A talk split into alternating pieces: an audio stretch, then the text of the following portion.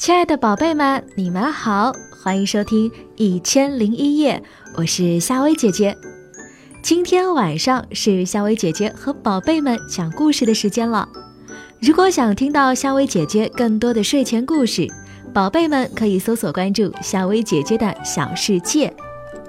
那么今晚，夏薇姐姐想和宝贝们讲的这个故事，名字叫《菊花仙子》。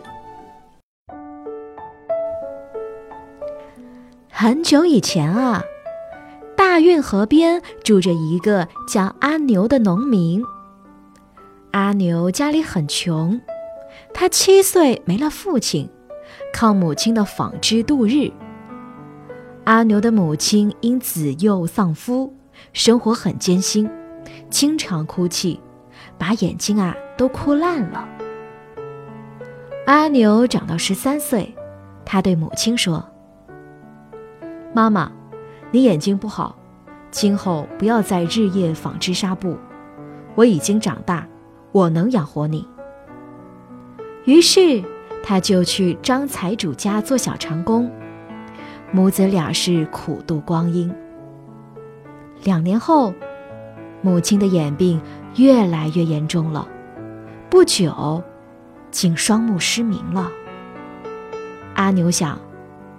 母亲的眼睛是为我而忙的，无论如何也要医好她的眼睛。他一边给财主做工，一边起早摸黑开荒种菜，靠卖菜换些钱给母亲求医买药。也不知吃了多少的药，母亲的眼病仍不见好转。一天夜里。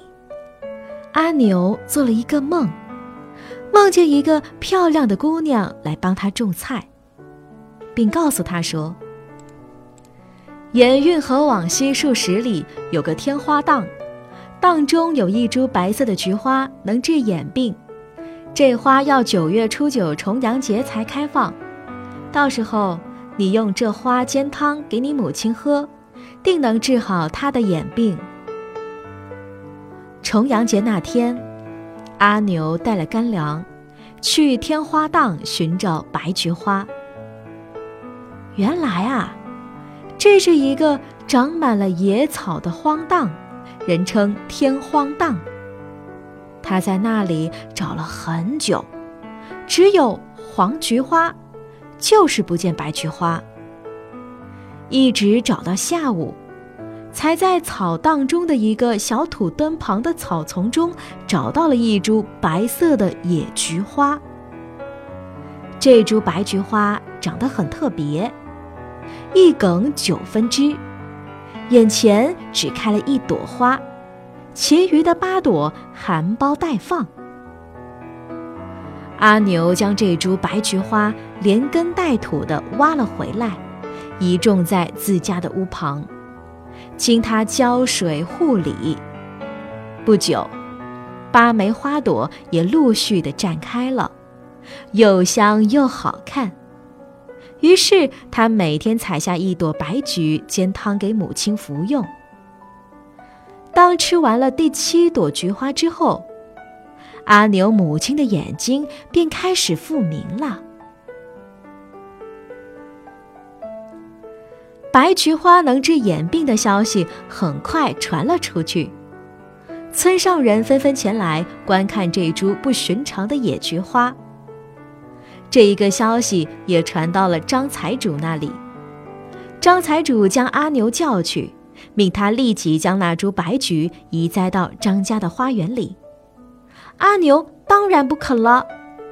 张财主便派几个手下人赶到阿牛的家，强抢了那株白菊花。因双方的争夺，结果菊花被折断，他们才扬长而去。阿牛见这株为母亲治好眼疾的白菊横遭强暴，十分的伤心，坐在被折断的白菊旁哭到了天黑，直到深夜仍不肯离开。半夜之后，他朦胧的泪眼前猛然一亮，上次梦见的那位漂亮的姑娘突然来到他的身边。姑娘劝他说：“阿牛，你的孝心已经有了好报，不要伤心，回去睡吧。”阿牛说：“这株菊花救过我的亲人，他被折死，叫我怎么活？”姑娘说：“这菊花梗子虽然断了，但是根还在，它没有死。你只要将根挖出来，移植到另一个地方，就会长出白菊花。”阿牛问道：“姑娘，你是何人？请告知，我要好好谢谢你。”姑娘说：“我是天上的菊花仙子，特来助你，无需报答。你只要按照一首种菊谣去做，白菊花定会种活。”接着，菊花仙子念道：“三分四平头，五月水灵头，六月甩料头，七八五墩头，九月滚绣球。”念完就不见了。阿牛回到屋里，仔细地推敲菊花仙子的种菊谣，终于悟出了其中的意思。种白菊要在三月移植，四月掐头，五月多浇水，六月勤施肥，七月八月护好根，这样九月就能开出绣球般的菊花了。阿牛根据菊花仙子的指点去做了，后来呀。菊花的老根上果然是爆出了不少的枝条，他又剪下了这些枝条去扦插，再按种菊谣说的去栽培。第二年的九月初九重阳节，便开出了一朵朵芬芳四溢的白菊花了。后来，阿牛将种菊的技能交给了村上的穷百姓，这一代种白菊花的人越来越多了。因为啊，阿牛是九月初九找到了这株白菊花，所以后来人们就将九月九称作了菊花节，并形成了赏菊花、吃菊花茶、饮菊花酒等风俗。好了，宝贝们，今天晚上的故事讲完啦，睡吧，晚安。